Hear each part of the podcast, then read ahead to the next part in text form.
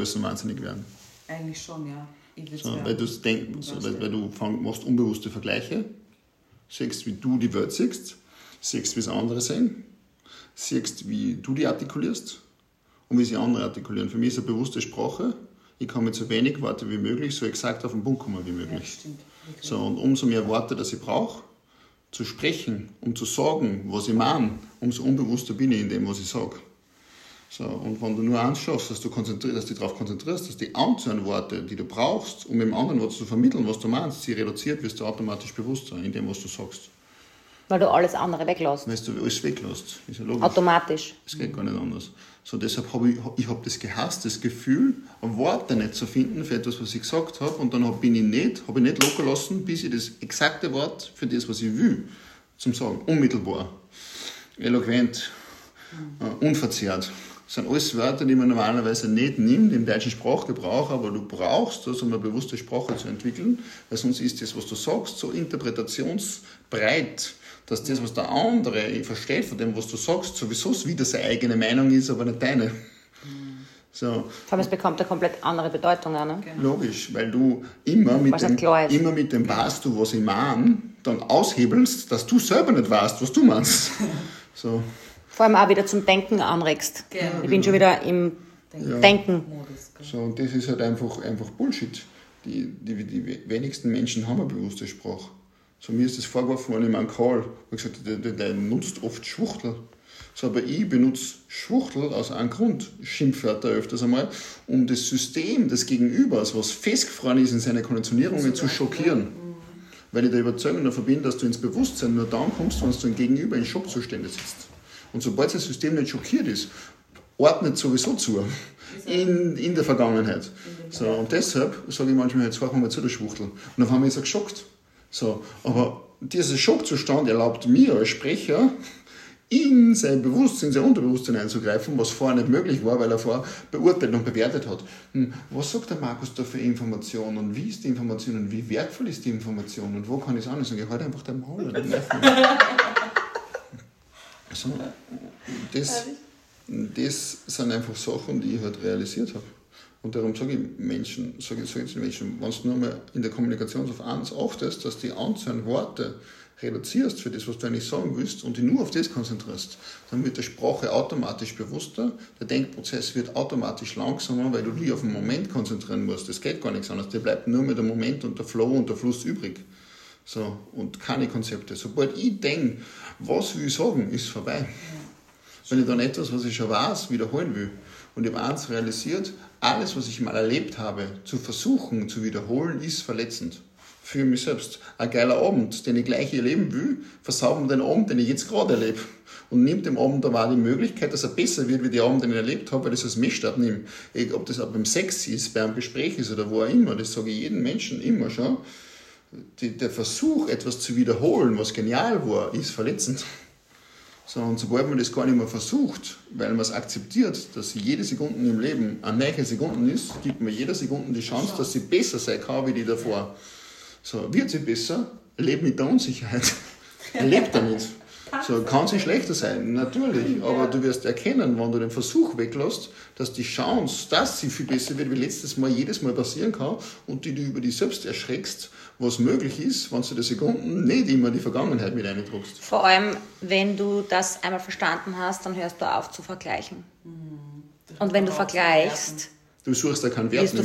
So ist es. Mhm. Und da kommt, daher kommt auch die Frustration. Jeder Form des Vergleichs ist schädigend. Das Schulsystem ist auf Vergleiche aufgebaut und der Vergleich mit Noten ist ein Selbstwertproblem der Kinder, die Schwächen haben in Talente anderer. So, verstehst du? Endlich so. sagt das jemand. So. Und dann glaubt man als Kind, wenn man es nicht ausspricht, aber wenn man einen Fünfer hat, als Kind denkt man sich als Kind, mit mir stimmt etwas nicht. Und wenn ich anfange zu glauben und mir in die Idee einkaufe, dass mit mir etwas nicht stimmt, muss mir etwas fehlen. Und dann, weil mir etwas fehlt, fange ich an zu suchen und will mich vervollständigen, aber wenn mir gar nichts fehlt, dann scheiße ich doch drauf. Und das ist, was ich jedem Lehrer immer sage, braucht man eine Prüfung, damit man etwas kann. Ich, alles, was ich beherrsche, habe ich nie geprüft bekommen. Und überall, wo ich eine Prüfung habe, kann ich gar nicht. So, ich habe eine Prüfung in Mathematik, ein Ansatz, ich kann aber, ich bin nicht gut in Mathe. So, Formeln, Schlüssel, ich kann es nicht. Wenn mir jetzt jemand prüft, kann ich es nicht. Und die Dinge, die ich beherrsche, hat man, hat man mich nicht mehr geprüft. Ich kann extrem gut Rhetorik, ich kann extrem gut ähm, kommunizieren, ich kann extrem gut Perspektiven aufzeigen. Ich habe aber keine Prüfung abgelegt. So, und das ist, was ich den Menschen immer sage. Braucht man Prüfung, um zu lernen, oder geht es ohne Prüfung auch? Aber Markus, wie würde denn ein Schulsystem deiner Meinung nach aussehen? Wie ein Schulsystem ausschauen würde? Ja, es, gibt, es gibt, man lernt am meisten, wenn man Lehrer ist. Und Lehrer ist mit einer Sache, die man natürlich besser beherrscht wie jemand anders. Und wenn ich jetzt Lehrer bin im ersten Jahr, dann bringe die Schüler was bei und in dem Prozess erkenne der ist gut in Mathe, der ist gut in Moiner, der ist gut in dem. Und im zweiten Jahr bin ich schon Unterstützer, weil die Kinder, die es können, sollen die anderen, die es nicht können, lernen. Punkt Nummer eins haben die Kinder den Bezug. Ich bin auch nur ein Kind und wenn es er kann, kann ich es auch. Das heißt, das Kind setzt sich selber, setzt, setzt sich selber unter Druck, weil sie sich nicht mit dem Lehrer vergleicht, sondern mit einem anderen Kind und hat eine herausfordernde Situation, weil es sagt, okay, wenn das das kann, dann kann ich das auch. Wenn es aber ein Lehrer erwachsen ist, denkt das Kind, ja, ich werde das nie können. Mhm. So, Punkt Nummer zwei, der, der unterfordert ist, ist automatisch nicht mehr unterfordert, weil er nicht mehr in der Schülerposition ist, sondern in der Lehrerposition und lernt beim Lernen mehr über sich selbst und kriegt er die Anerkennung seiner Stärken von Kindern durch Bewunderung in der Schule und du würdest das Potenzial total fördern in der Schule. Und als Lehrer bist der Außenstehende nur dann eingreift, wenn es in die falsche Richtung rennt. Das heißt, das erste Jahr sollte der Lehrer einfach Zeit damit verbringen, schauen, wo sind die Talente der Kinder in der Handlung selbst und sollte dann die Kinder fördern in dem Bereich, wo sie sind. Und dann hast du zwar ein Schulsystem, was sie ausbalanciert im Allgemeinwissen, aber du hast ja die Stärken, die sie fördern, weil die, Schül die Kinder die Schüler werden, also die Lehrer werden. So, und dann ist das Kind herausgefordert, weil alles, was ich extrem gut kann, zieht mir meine Natur sowieso hin, weil ich es liebe, was ich kann. Und wenn ich Zahlen liebe, dann liebe ich Zahlen. Wenn ich Sprachen liebe, dann liebe ich Sprachen. So, dann wird sich das ausbalancieren und dann hast du einfach einen Wegbegleiter. Kein Erzieher, der dich in etwas hineinzieht und somit eine Form ändert, sondern ein Begleiter, der dich einfach äh, wachsen lässt sondern selbst ermächtigt. Da werden so viele Sachen, da ist Selbstverantwortung dann eine Rolle, es sind so viele Dinge, die von selbst passieren, die eigene Kreativität, weil die Kinder werden anfangen, ja, aber ich möchte nächstes Mal das schulen, ich möchte nächstes Mal das einer beibringen, ich möchte nächstes Mal das einer beibringen und dann kommt man drauf, selbst wenn ich sprich, lerne ich mehr über mich selbst, wie der, der was lernt, weil in meinen Worten finde ich mehr Wahrheit. Ich weiß, wo ich Worte gefunden habe, ich weiß, wo ich keine Worte gefunden habe. Und da, wo ich selbst gesprochen habe, lerne ich über mich am meisten, weil in meine Wahrheit erkenne, in meine Worte erkenne ich meine Wahrheit. Das heißt, habe ich einen Termin gemacht, weiß ich, wo war ich extrem clean und wo habe ich voll geschwankt, ohne dass der andere gemerkt hat, dass ich geschwankt habe, aber ich habe es gemerkt, dass der, der was spricht. So, und dann würde ich automatisch in meine Worte immer meine Wahrheit entdecken, automatisch, ohne dass man es wer anderer sagt. Darum sage ich, okay, willst du der Beste werden, dann werd Lehrer. Das heißt, das Feedback gibst du dir einfach selbst. Ja, logisch. Wer soll Und deinen Selbstwert bekommst du. Also, wer, wer, soll denn, wer soll denn leicht wissen, was in dir vorgeht, ähm. außer du selbst? So. Du gibst dir deine Worte selbst. Ja, ist ja logisch. Darum, mir hat noch nie jemand, das, was mir der andere sagt, ist ja sein Wahrnehmungsniveau, was er fähig ist wahrzunehmen. Was bringt mir seine Meinung außer eine Meinung über ihn? Meine Meinung über mich ist mein Wahrnehmungsniveau, wo ich stehe. So, und wenn ich den anderen ständig fragen muss, frage ich ja, wie er die Welt sieht. So, aber ich will ja, ich will ja besser werden, also muss ich erkennen, wie ich die Welt sehe. Das ist ja, darum finde ich es so schwachsinnig, dass man sich Meinungen anderer sucht, weil man sie da nicht finden kann. Man kann die Meinungen anderer, das Bewusstsein des anderen, das Verständnis des anderen, die Wahrnehmung des anderen finden. Das heißt, wenn jemand spricht, höre ich ihm zu, dass ich was über ihn lerne. So, dass das eine Grundlage von dem sein kann, weil ich weiß, er ist in einem gewissen Bereich besser, ja natürlich. Aber ich, ich lerne über mich, während ich sprich, am meisten, weil in mein Wahrnehmungsniveau zum Vorschein kommt, mein Bewusstsein, meine Fähigkeit, sich zu artikulieren, meine Schlagfertigkeit, meine Flexibilität, mein Stresslevel. Und dann sehe ich mal, wo ich stehe. Und zu dieser Realität, während ich sprich, gibt es ja kein Gegenteil.